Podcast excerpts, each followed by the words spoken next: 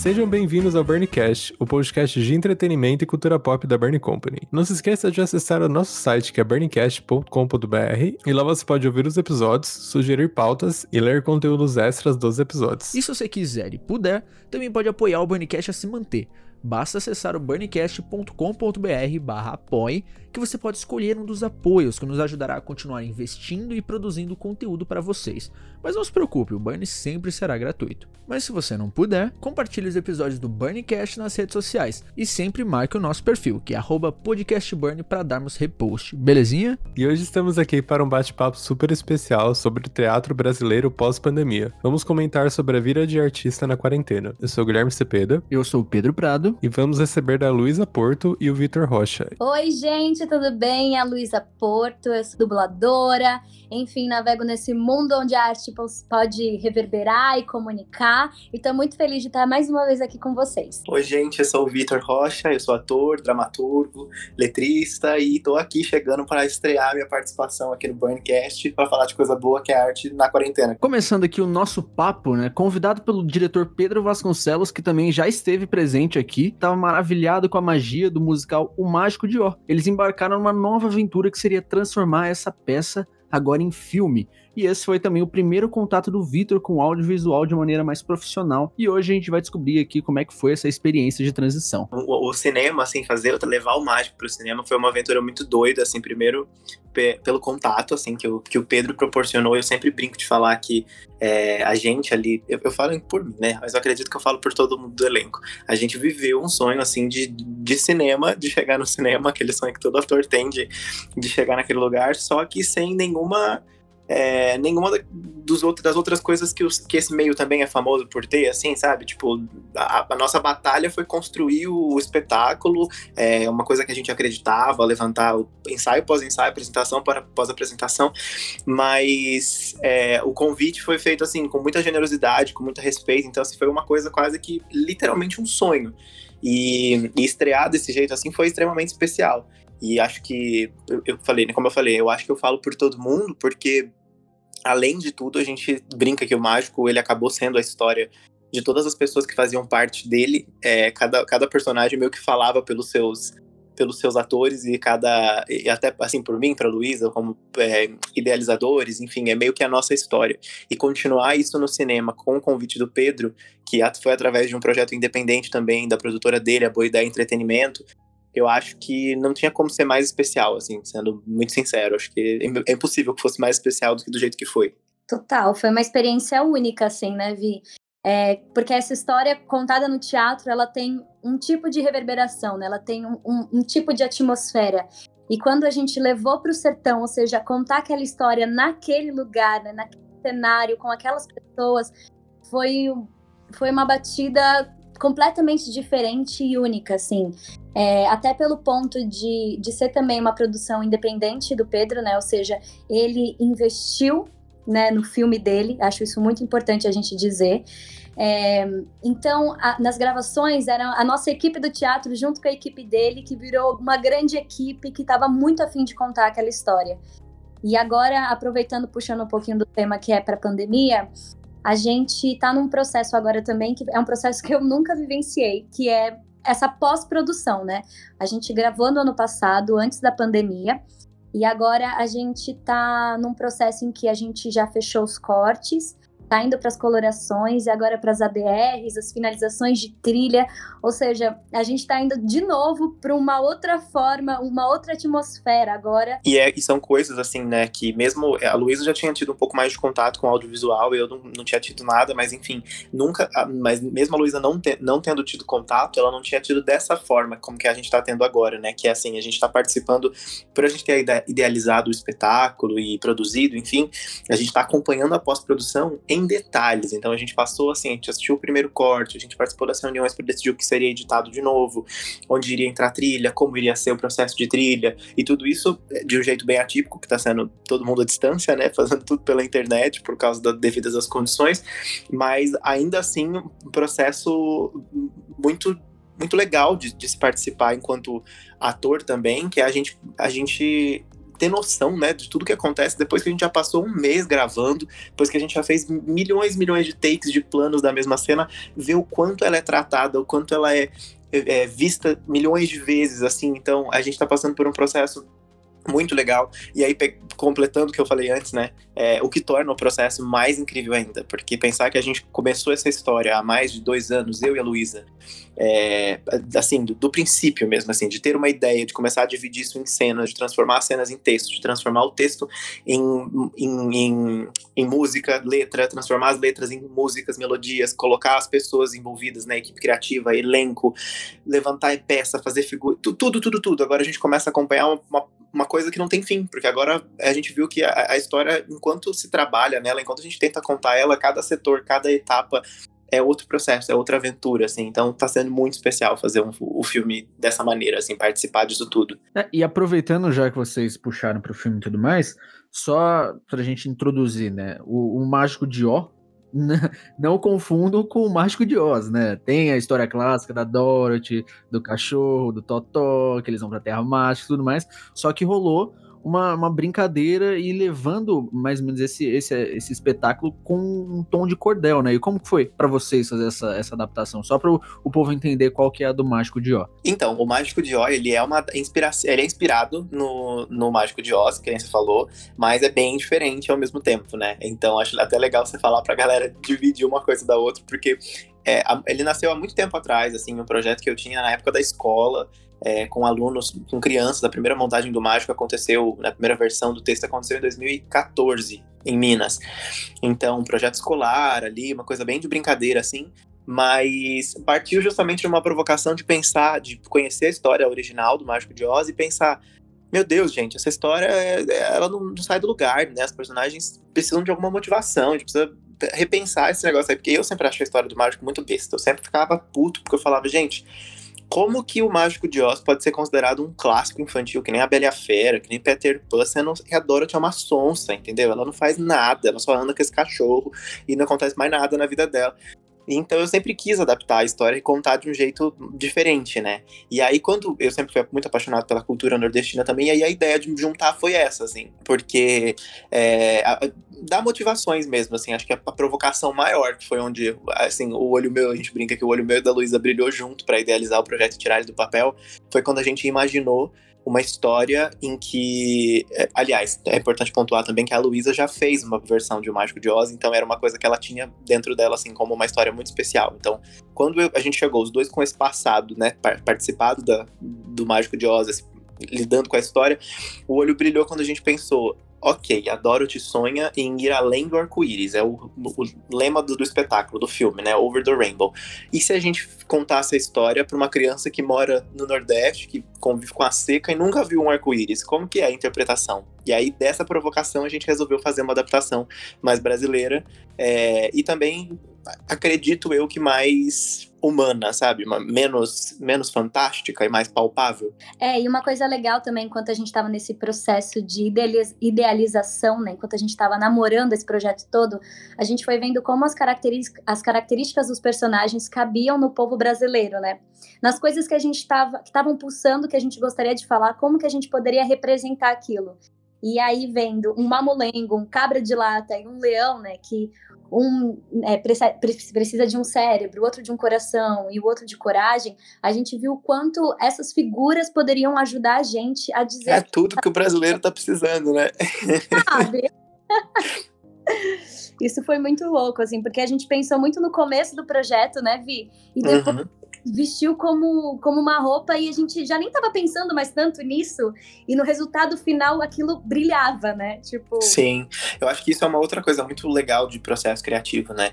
Sempre que uma coisa entra em discussão num processo criativo, pelo menos para mim, assim, sempre que isso se torna pauta, isso pode não virar o grande tema do espetáculo, o grande tema da obra que está sendo criada, mas isso vai é, respingar no, no, resultado final, entendeu? Por isso que eu acho que é tão importante a gente é, que os artistas pensem e, e, discutam temas importantes, porque de alguma forma isso sempre vai resultar na sua obra, seja um espetáculo super cabeça seja um espetáculo infantil, uma versão de um clássico em cordel para criança que ficou em cartaz às 11 horas da manhã, mas que tinha, né, que trazia todas essas, essas críticas, esses, esse olhar é, de uma forma que nem a gente se lembrava de que estava tão latente assim. Então acho que é, é, foi legal, Luísa, falar disso, porque realmente assim partiu de um descontentamento também nosso de querer falar de Brasil, ao mesmo tempo que a gente estava um pouco descontente com a gente mesmo, né? E, e de se olhar para isso e falar pera, então, é, é, mas a gente vai ficar culpando, falando, ah, porque o brasileiro é assim, porque o brasileiro é assado, a gente também é brasileiro, o que a gente vai fazer sobre? Ah, então vamos falar sobre isso.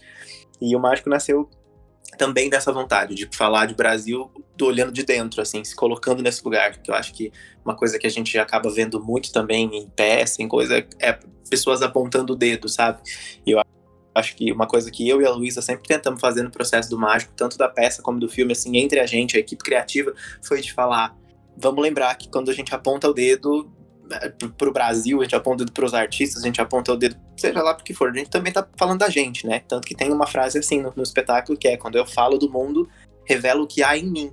E aí a gente sempre se cobrou muito nesse sentido, de, de criar uma coisa que, que conversasse com a gente sobre o que a gente queria conversar também. E uma coisa que vocês, que vocês falaram é muito bom, esse lance de, de você trazer uma obra clássica, né, que é, que é lida como clássica, por mais que, como o Vitor falou, tenham muitas ponderações a serem é, é, muito importante ver essa, esse lance de você ressignificar as coisas, né? De você adaptar as coisas conforme o contexto.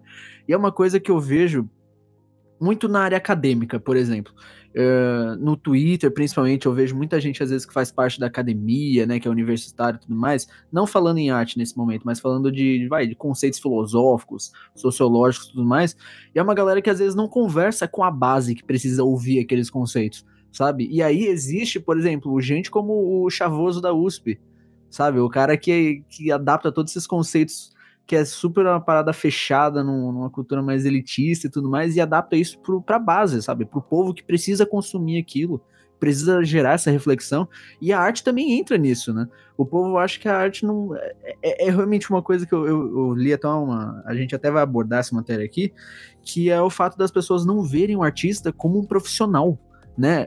As pessoas observam o artista como um apaixonado. E sim, cara, é, ele é um apaixonado pelo que ele faz, mas ele também é o trabalho dele, né? Eu acho que tem uma coisa assim que é muito importante isso que você falou, eu acho extremamente importante que isso seja falado e que a gente sempre fale sobre isso, porque tem um, eu sempre falo que existe a responsabilidade por todos os lados. E aí existe a responsabilidade sim do público de cada vez mais aprender a valorizar, né, é, e, e, ver sim a arte como trabalho, isso que a gente cobra tanto, que a gente fala, ah, porque eu também sou, eu também trabalho, eu também, minha, minha profissão também importa, não sei o que, que a gente vive dando cabeçada, né? Mas existe uma outra coisa que é o seguinte, aí é onde eu gosto de. É, sempre falo para Luísa, sempre falo para quem trabalha comigo, quem trabalha comigo me conhece, sempre tô batendo nessa tecla de que, assim, dando um exemplo muito prático, a gente passando pela pandemia, a gente viu o quanto é, o artista tá ali, assim, como, né, se não, não tiver, tudo bem, ninguém se importa, né? Foi isso que a gente percebeu, assim, que dane-se, danem-se os artistas no meio disso tudo, para que arte, para que filme, para que teatro, e todo, todo mundo meio que sentiu isso. Só que aí é, vira um, um grande, uma grande bola de neve onde a gente começa a culpar as pessoas porque ninguém valoriza só que aí você para para olhar e vê que ninguém tem acesso. Se a pessoa não tem acesso, não tem presença, né, não tem presença de, dessa cultura, dessa arte na vida dela, é óbvio que no momento desse ela não vai sentir falta disso. Ela não vai. É, tem que ter dinheiro para isso, que tem que valer o artista, que não, que não que, é, ligar para o desemprego dentro da arte. Então, é, é importante sim que a gente trate o teatro, trate a coisa, todas as pessoas. Então, se você também, enquanto artista, tem esse, é, a sua profissão como um glamour, como uma coisa, né, tipo, que, que não é real, as pessoas que vão olhar de fora também vão, vão ver isso como uma coisa é, como uma paixão, que nem você falou, achei muito bom, bem, muito bem colocado, assim, né? Todo mundo olha pra gente como apaixonados. Sim, somos, mas tem que mostrar que além de apaixonados, somos trabalhadores, né? E, e, eu acho que isso vai, enfim, se constrói milhões de coisas pra gente ficar falando isso, sobre isso aqui é muito tempo, mas eu acho que esse entra, inclusive, um, um, pouco dessa, desse pensamento entra no mágico, em outros trabalhos, meu que nem o Cargas d'Água, o próprio Cessa Minha, que é o de mostrar cada vez mais para o público que a, a, arte que a gente faz com tanta paixão também fala sobre ele. É isso que você falou, assim, a pessoa é, não entende filosofia, não entende sociologia, mas se você, se você porque você está explicando numa língua que ela não fala, mas ela vive isso na pele, ela, ela sabe o que é, ela passa por isso também. Então, se você explicar para ela na língua dela, ela vai ver que isso importa. Eu acho que é aí que entra o mágico, por exemplo, entendeu? Você fazer um espetáculo, o Mágico de Oz, trazer o Mágico de Oz lá da gringa e montar com, sei lá, 12 milhões e não sei o quê, e, e o ingresso que uma pessoa jamais vai ter o dinheiro para comprar. E ela não vai sentir que isso pertence a ela, muito menos que isso precisa da ajuda dela para continuar existindo, para continuar sendo né, possível. E quando a gente faz um espetáculo desse, a gente consegue, enquanto produtores, a gente conseguiu é, montar um projeto que o ingresso era mais acessível, mas não nem só por isso falando da própria história mesmo, mesmo que o ingresso não fosse tão acessível assim, uma pessoa que vai lá, assiste aquilo e vê que a gente falou, sei lá, sobre um parente dela que de repente deixou o Nordeste há muitos anos atrás e veio para cá, de alguma forma isso vai soar mais importante e mais dela do que qualquer outra coisa. Então eu acho que é uma responsabilidade que tem por todos os poros, assim, todo mundo tem que tem junto, tem o produtor que tem que é, deixar isso acessível em questão de história, em questão de, de preço, de acessibilidade mesmo, tem do público tem que começar a olhar com esse carinho e do artista que cria também, né? Porque eu poderia ter criado uma coisa que falava só comigo. A gente vê quantas peças aí que é ator falando para ele mesmo. Né, essa foi uma batalha muito linda, assim, que eu me orgulho muito da nossa história, que a gente conseguiu, né, mesmo fazendo um teatro independente, a gente conseguiu fazer um valor muito acessível. Então as pessoas, elas iam sete vezes, oito vezes assistir e tava tudo bem. Cada vez que iam, levava a mãe, a avó, a tia, o amigo. E isso possibilita porque significa que você tem um preço acessível, a pessoa pode voltar, pode trazer outras pessoas. E a gente está falando de cultura popular, né, brasileira. Então também era uma coisa que a gente falava muito antes do projeto iniciar. Tipo, tem que ser acessível. Como a gente pode alcançar mais e mais pessoas, né? E isso, no final, o, o Vitor falou isso, que é, que é uma verdade. Existe também essa, esse lance de dar murro em ponto de faca, né? A gente fala tanto que ah, as pessoas não entendem, as pessoas não entendem.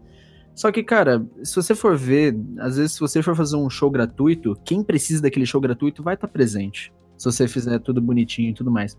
A maioria, a maioria dessa essa galera que chuta o, o, balde, né? Chuta o pau da barraca para afirmar ser artista, né? não é uma profissão, é a classe média brasileira, sabe? É aquela galera que não precisa do gratuito, mas também que não teve contato com políticas públicas que fomentassem o interesse deles nessas artes. Exato. Sabe? Quem tá falando que, quem tá falando que a galera que fala, né, que eu não importa e não sei o que, é a galera que paga 500 reais pra ir num show internacional, mas não paga 30 pra ir numa não, peça, não, O melhor, o melhor, que paga 500 reais pra ir no show do J Quest, amigo. Também, também, também. É, é dura. A realidade bate às vezes forte. O pessoal mas... fala que tá na tortura na quarentena, o pessoal tá pagando pra ser torturado, é. né? nesse caso.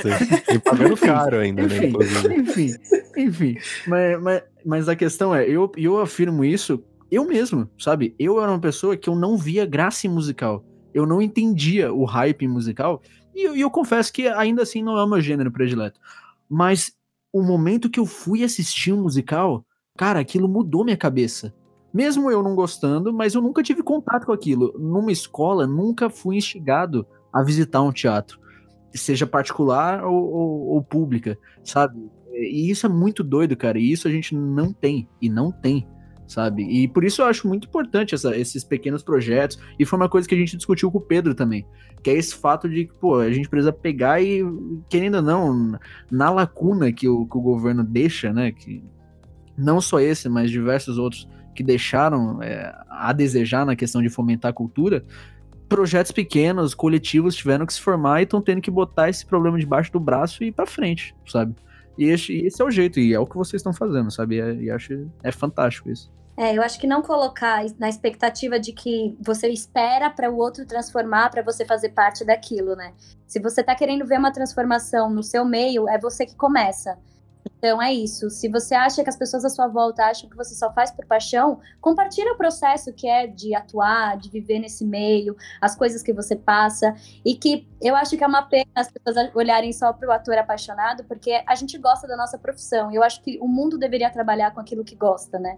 Felizmente isso não é uma realidade tão grande, mas eu acho que é o mínimo, porque você gasta tanta energia fazendo aquilo, você tem que ser apaixonado por aquilo. Sim, e é isso que a Luísa falou, eu acho extremamente importante, assim, né? Outro, outro, eu já falei um pouquinho, mas outro papel do artista também é de mostrar essa realidade, porque as pessoas não compram o que a gente não vende. Isso é uma coisa que eu aprendi assim na minha vida. Se você não compartilha com as pessoas o quanto você batalha para conquistar uma coisa, você compartilha só o quanto você conquista, as pessoas vão achar que tudo para você vem fácil, que você simplesmente estala os dedos e conquista o que você quer.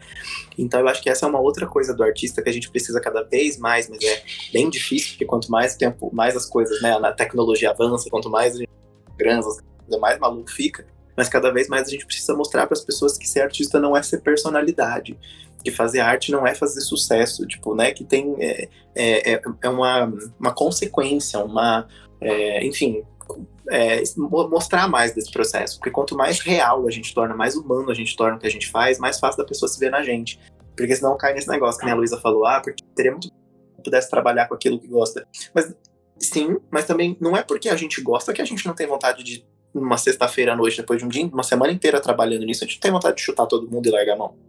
Então, então é, é, importante que as pessoas saibam que é assim, embora tenha né, milhões de textos falando de como a gente ama isso e não sei o que, e milhões de processos e frutos legais que são colhidos né, com o tempo, a gente tem que mostrar também que tá nesse, nesse mesmo lugar, assim como qualquer pessoa tem o seu, seu trabalho, seu emprego, batalha por isso, conquista coisas. Vamos, continuando um pouco na Bad Vibes, né, a gente vai falar desse, desse, desse cenário, desse cenário que a gente vive na, no mundo da arte, que é o fechamento dos teatros, dos espaços culturais, né, que impactou totalmente o ritmo das produções e também suspendeu diversos espetáculos, né. Inclusive, e assim, com a rotina atual, muitos artistas estão alegando que tiveram projetos suspensos ou até mesmo adiados, assim, não tem nem prazo para voltar, para começar de novo, para retomar, e enfim. Então a crise da pandemia, ela está se estendendo muito forte pelo setor cultural e ela não fragiliza a, somente a criação, né, é, o, novos projetos, mas também fragiliza a, o preenchimento de incerteza e retorno aos palcos, porque, gente, o, o, o, teatro depende de gente sentada, de certa forma, né? Depende de um público, depende de, um, de, uma, de uma cabeça que esteja ali aberta para consumir aquilo. Né? E como está sendo para vocês todo esse baque, vocês que estavam né, totalmente ligados a, a esse mundo? Cara, pra gente é um turbilhão, né? Até porque quando aconteceu a pandemia, a pandemia, quando deu a pausa da pandemia, a gente estava em cartaz com Se Essa Lua Fosse Minha. Na verdade, a gente tinha acabado de estrear, né, Lu? A gente, é, fez quatro, a gente semanas, né? estreou né? e fez duas semanas só de espetáculo. E a gente foi assim, acredito que nós fomos primeiro, um dos primeiros espetáculos a parar. A gente parou antes de sair o decreto oficial. Então, é, a gente foi assim, foi ensaiar, ensaiar, ensaiar, estrear, fazer uma sessão, fazer uma sessão, acabou. Foi bem triste nesse sentido, assim. E parou tudo. E é um elenco de 14 pessoas, mais os músicos, então era muita gente em cena, de fato não tem como, por mais que a gente reduzisse, não, não teria como, né? A gente parou. E o Mágico também já estava com pauta agendada para ou seja, para tudo, suspende tudo, começou a pandemia, começou a quarentena, e eu e o Vitor, a gente, né, nosso cérebro derreteu junto nisso tudo. Tipo, o que fazer agora, né? Como agir daqui para frente?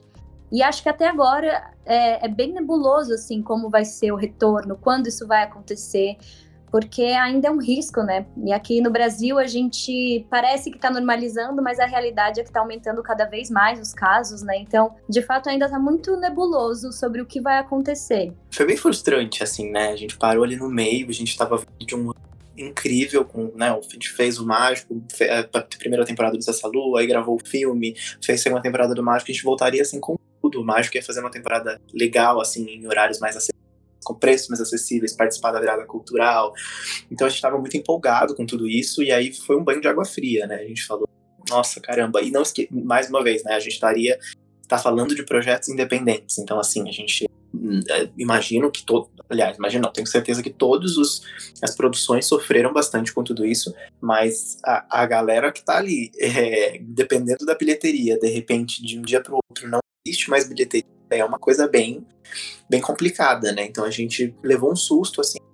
Mas, enfim, aí seguimos. É, a gente, assim, eu e a, a Lu, temos outras, outras, né, fazemos outras coisas para nos sustentar mesmo, assim, temos, temos condições de, no momento, assim, estar fora de cartaz e não estarmos nos preocupando tanto com essa parte, porque, assim, a gente não pode esquecer que a gente está falando da vida, literalmente, né, gente? Não é nenhum, não é nenhum exagero a gente falar que a gente está falando de questão de vida ou morte, tipo, é, é muito sério. Então, nessa, nessa conversa toda, assim, eu, eu e a Luísa continuamos mirando, plantando coisas, pensando coisinhas aqui entre a gente durante a pandemia, de coisas para fazer, projetos para tirar do papel, né, coisas que a gente já tinha programado, como a gente vai fazer para realizar agora, mas tudo muito no campo das ideias, porque a gente sempre fala, a gente sempre conversa, putz, a gente tá falando né, de uma coisa muito séria, a gente faz, é, as peças que a gente faz, de uma certa forma, todas terminam uma grande exaltação à vida, sabe? Eu brinco que eu adoro terminar uma peça, um texto, um projeto, assim, eu quero que ao final as pessoas saiam do teatro com vontade de viver, porque eu tomei do tempo delas uma hora, duas horas da vida delas ali dentro para elas prestarem atenção na minha história. O que eu quero que elas sintam ao sair do teatro é, ok, agora que eu já perdi duas horas da minha vida com isso, viver, eu quero fazer, o que isso me, me inspira a fazer é viver. E como que a gente faz isso, né? Inspira as pessoas a viver numa condição delas se reunirem ali pode ser é, fatal. Então, a gente está fazendo planos meio que assim, sem, é, sem saber muito, porque não existe essa segurança, mas tendo, a, é, tendo esse, essa coisa que eu, eu escutei o, o, episódio que o Pedro participou com vocês, né, da podcast, e, e o Pedro foi uma pessoa assim que tanto para mim como para Luísa na, na quarentena conversar com ele assim durante né, o isolamento foi uma coisa muito importante, porque ele trouxe um olhar muito, como vocês sabem já, muito otimista com relação a isso, de que a, a, a vida, assim, ela tá parada, ela tá em pause, mas as artes, por mais massacradas que elas tenham sido, elas foram, elas mostraram que sem elas ninguém teria, né, o número de mortos seria muito maior, porque, né, elas ocuparam a mente de todo mundo, salvaram a alma de todo mundo isolamento e também porque depois que tudo isso passasse, gente, acho que eu falando por mim como pessoa, agora que falando nem como artista, eu não vejo a hora de poder sentar no cinema, poder sentar num, num teatro, poder assistir alguma coisa, ter uma experiência diferente do que ligar a tela do computador. Mas acho que uma coisa legal, assim, que eu e o Vi, a gente se olhou no meio dessa pandemia, é do tipo, tá, vamos esperar o mundo voltar e decidir como é que será um retorno do teatro, ou vamos começar a borbulhar as nossas ideias que a gente deixou na gaveta há um tempo. Então, isso também, de alguma forma, né, me salva, como a arte, a arte me salva porque me faz imaginar, criar. Nesse momento em que eu fico triste, eu penso que a minha carreira na, no teatro acabou, eu tô borbulhando um monte de ideias, histórias que eu acho importante contar. Isso, e, e duas coisas, né, Lu? Primeiro entra o lance que a gente já conversou muito sobre a questão de que a gente lamenta muito, né, no, assim, não só como artistas agora, mas como ser humano. A gente fala muito sobre como a gente queria ter tempo, né? Eu sou uma pessoa que ano passado tudo que eu falava, ai, gente, eu precisava de mais duas horinhas no meu dia para conseguir fazer coisa. E assim, pronto, tem todas as horas do seu dia, tá tudo aí. Não nas, não nas condições que a gente queria, mas tá aqui. Aí agora também é outra coisa que entra na responsabilidade. Aí, receber isso como? Você vai reclamar ou você vai, já que isso é uma obrigação, é uma questão de vida ou morte, você vai usar isso a favor do seu artista, do, né, do seu ser. Então é uma coisa que a gente tomou pra gente assim. E, e também uma outra coisa dentro disso que a Lu falou que eu acho muito legal da gente que é a gente também, enquanto artista, mais uma vez não esqueceu, é, não ignorou o que a gente está vivendo para falar de outras coisas, de outras realidades. A gente não criou uma, é, uma, uma fantasia, um próximo sonho, ignorando o, o que a gente está vivendo. Pelo contrário, o próximo projeto meio da Luísa é nasceu justamente do que a gente está sentindo no isolamento, com milhões de metáforas de como isso vai ser representado, né? Não, não vai ser ninguém na pandemia, não vai ser ninguém trancado em casa, mas o que a gente sentiu, como a gente comunica isso que a gente está sentindo para que outras pessoas que também possam estar tá sentindo. Então eu acho que ainda tem isso, né? A gente é que aí eu já vou entrar num papo mais de poeta, assim que a gente fala que o poeta gosta de sofrer, né? Porque daí isso inspira. Mas eu, mas eu não posso, não podemos esquecer que quando a gente quando a gente passa por essas coisas também enquanto artista, a gente está trazendo é, vocabulário, digamos assim, né, para o nosso trabalho. E aí cabe a gente usar isso depois pro bem, pro, né? Pra... É, eu fico um pouco preocupado com essa questão da volta, porque tudo tá voltando como se nada tivesse acontecendo, inclusive academias e afins, né? E o pessoal do cinema, eu vejo que eles estão, principalmente o Nolan e a Warner, é, já tô fazendo crítica aberta mesmo, porque é a Warner e a Disney, o resto é de outubro pro ano que vem. É, eles estão que estão querendo voltar a qualquer custo, né? Então tá bem complicado isso daí. É, não como é, é meio duro julgar isso, né? Porque a gente não sabe a realidade de qualquer de todo mundo, né? É, é muito complicado. Eu sinto que a galera do audiovisual, da arte, da cultura tá segurando e assim, tá se ferrando com isso também, né? Porque estamos é, parados, não estamos de onde tirar as outras coisas. É isso que o Vi falou. Graças a Deus, nós somos privilegiados em trabalhar com outras coisas ao mesmo tempo, que está dando para segurar isso e a gente está conseguindo elaborar os futuros projetos. Mas essa é uma realidade nossa, né? Na grande maioria, não. É, então, e uma coisa que eu ia puxar também é que existe hoje um movimento que também já está se enfraquecendo, que no início da pandemia surgiram as lives, né? Que aparentemente iria salvar a vida de todos na quarentena. De fato, as lives ajudaram bastante coisa, né? Elas são ali. É, a gente até comentou no, no, episódio com o Pedro que muita gente às vezes assistiu um, um, show completo ali do seu artista através de uma live porque o cara não tinha dinheiro para ingresso. E isso é Exato. é válido, é extremamente válido. Que eu acho que. Com certeza. A, a, a, o fomento que isso cria, né, gente? A gente não pode esquecer que, cara, uhum. o, que a gente, o que a gente avançou em termos de acessibilidade, tecnologia, de né? comunicação, né? de tecnologia com isso, gente, é absurdo, absurdo. Pois é, é que, é, é que aí, a partir disso, nasce um movimento de gente que acha que o digital pode de fato fincar e desfazer o presencial sabe? Principalmente no quesito de ajudar na quarentena os artistas. Porque a gente, se a gente for pensar num, num evento, num teatro, a, todo o, digamos assim, o lucro que roda ali vai além de só os artistas, gente. Tem a atendente, tem a moça da limpeza, tem o cara do, da iluminação, tem o cara do som, tem o segurança, sabe? E essas pessoas, querendo ou não, elas não ganham com, com live, sabe? E por, por, por isso eu falo que, assim, é aquele lance. A gente tapa um buraco, destapa outro não quer dizer que um esteja errado, né? Mas a gente precisa só realmente prestar atenção nos problemas, né? Com certeza, mas isso que você trouxe também, acho legal você falar da, das lives, né? Que começou nesse negócio de live, tudo, tudo lá, lá, lá, e depois de um tempo a gente tava Deus me live, né? Porque era live por tudo quanto é lado. Então, é, eu acho que. E tem uma outra coisa que a gente sentiu nisso, que é o lance do público, né? Porque todo, todo mundo ali podia fazer live, mas não é todo mundo que tinha público, porque era muito conteúdo. Então você fala, será que o digital é, fincado, ele, ele se sustenta? Já sabemos que não, porque vai muito além de um artista o que precisa, né, para se fazer um, um, evento, uma produção, enfim. É, ele ali ligado com a câmera do celular dele vai ser legal uma vez, duas vezes, três vezes. Na quarta a gente vai falar: meu Deus, ele tá falando sozinho, cantando, não vai ter nada de diferente, não vai ter.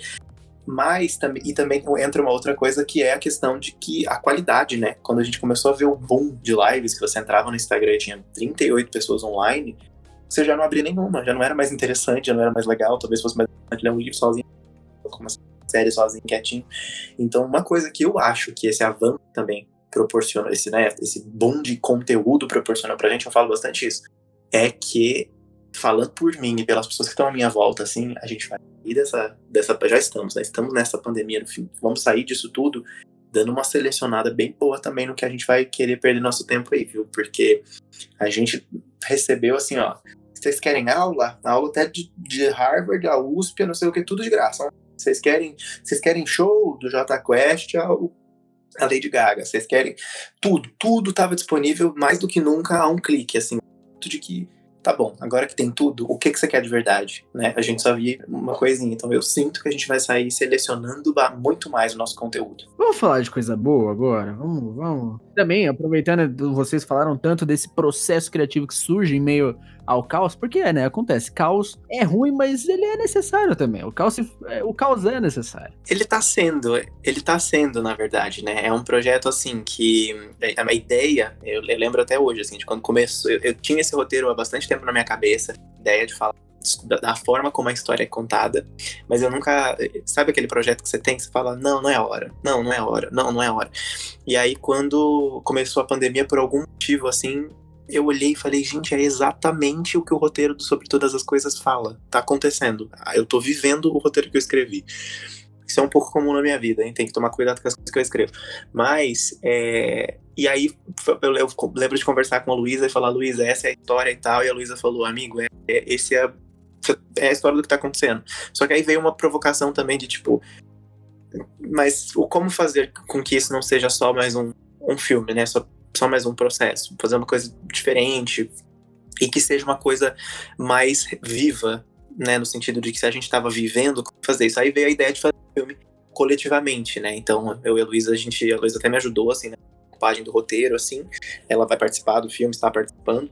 E a gente está entendendo é, como está como as coisas estão acontecendo, porque assim, se eu fosse terminar o filme, né, é, coletar tudo e terminar ele há um mês atrás, quando eu achava que a pandemia ia durar um, dois meses só, é, não seria um retrato real. Então, Tá sendo um processo assim bem de ir vivendo, entendendo como tá sendo e trans, transmitindo, traduzindo isso pro projeto. Então a minha ideia é terminar quando a gente tiver terminado também, né? Não sei se isso vai ser possível, mas a ideia é fazer um retrato real e coletivo, que não tenha só o meu olhar, porque para mim a pandemia mostrou muito disso, assim, mais do que qualquer experiência que eu já tive na minha vida, assim, que eu senti na pele de ver um acontecimento por muitos pontos de vista, né? A gente tá vendo que a pandemia ela afetou todo mundo. Teve uma pessoa que não foi afetada pela pandemia. E a gente viu os milhões de tipos de olhares que a gente pode dar para uma coisa. Então, sobre todas as coisas, é meio que isso, assim, é juntar o olhar dos artistas para contar uma mesma história, só que cada um com o seu olhar, à distância. Não, e é incrível, assim, porque a ideia foi falar com esses artistas, né, e não só atores, tem gente de todos os meios, tem gente que nem trabalha com isso, enviando vídeos né, dos temas que o Vi propôs. E ver de fato o olhar de cada um é, uma coisa é muito legal, muito legal mesmo. E é louco porque eu, sobre todas as coisas, lá no começo a gente tinha uma ansiedade de tipo, vamos ver, a gente tem que fazer, porque não sei o quê, e os vídeos não mandaram um vídeo, a gente tem que ir atrás. E a gente entendeu que o processo do sobre todas as coisas está acontecendo, né? Então, não é ter uma ansiedade, sim, é perceber o agora, perceber o que está acontecendo em volta, porque isso faz parte da história que a gente está contando. Mas esse lance que vocês falaram de, de da perspectiva de, de, cada corpo e cada mente sobre tudo isso que a gente está vivendo é muito doido e muito necessário, porque é uma parada que eu até estava estudando esses tempos, que rola, e, e na verdade não é algo de agora, é algo que vem aí há muitos anos, que é um negócio de é, que chama a perda do presente, que e também está atrelada à perda da autopercepção, que é muito doido, conforme a mídia, como a gente conhece, principalmente internet, TV, televisão e tudo mais, ela vai progredindo, cada vez mais nós somos tão bombardeados com histórias narrativas, informações que nem sempre são benéficas para a forma como a gente pode enxergar o mundo. E isso muda a gente às vezes, e a gente perde às vezes a visão de nós, de quem nós somos, onde nós estamos, para onde eu quero ir, o que eu acho, sabe? A gente acaba comprando muita visão de mundo que às vezes não nos pertence sabe? E, e, e, é muito doido isso, porque é, é, uma perda do presente. E a gente pode ver muito bem isso acontecendo agora durante a pandemia, gente. É gente defendendo remédio. Qual é o ponto? Sabe? É muito doido, cara. É muito surreal. E a gente sente que a internet, cada vez mais, né? Você pesquisa, ela traz para você, você, você, é, você segue um conteúdo, então é aquilo que você escolhe o que você vê. Cada vez menos a gente assiste o jornal que fala sobre tudo, né? A gente segue, tipo, o canal que fala do jeito que você gosta de ouvir aquilo. Então, cada vez mais a gente se fecha no nosso próprio ponto de vista, no nosso próprio, é, na nossa própria ideia, né? Então, eu acho que o lance da pandemia, de ponto de vista, não para um lado bom, para um lado ruim, infelizmente. A gente viu como as pessoas se fecharam no seu mundo, né? Então eu acho que o papel da arte, que sempre foi o de criar empatia, de mostrar outros pontos de vista, vista é, se tornou cada, três mil vezes mais importante, assim, de falar, ei, não tem, não tem só esse jeito de olhar para esse problema. Olha, olha, olha daqui, olha desse lado, olha como é absolutamente diferente do que está pensando. Então acho que é, foi muito legal disso que você falou, assim, a gente não a gente vai perdendo a noção, né? A gente vai entrando no nosso assim e vai esquecendo que existe outras pessoas no mundo, outro jeito de acontecer as coisas. E chegamos ao fim de mais um episódio do Burncast. Gostaríamos de agradecer você por ouvir até aqui e lembrando que o podcast está disponível no Spotify, no Deezer e em outras plataformas de streaming de áudio. Queria muito agradecer ao convite, é sempre uma delícia estar aqui conversando com vocês, que sejam por todos esses temas que precisam reverberar. É, Sigam lá no meu, Insta, no meu Instagram, que é Luísa M. Porto. E espero que vocês fiquem bem nessa quarentena, que a gente se encontre, que o teatro sobreviva, assim como ele sobreviveu ao longo dos séculos. E é isso, muito obrigada, muito obrigada, beijo. Eu queria agradecer a participação, dizer que eu amei fazer essa estreia aqui no Burncast, adorei, né, estar tá acompanhado aí da, da Fiel Escudeira e, e falar de coisas que eu acho tão importantes, assim, de temas tão necessários. É, nas redes sociais eu tô como arroba euvitorrocha, Lá tem um pouquinho do meu trabalho, quem quiser conhecer no Instagram. E, e a gente se vê pelas podcasts, pelas redes sociais, até a pandemia acabar. Depois que acabar, espero todo mundo na porta do teatro mesmo. Compartilhe os episódios do Burncast nas redes sociais e sempre marque o nosso perfil para darmos aquele repost, ok? Até a próxima semana.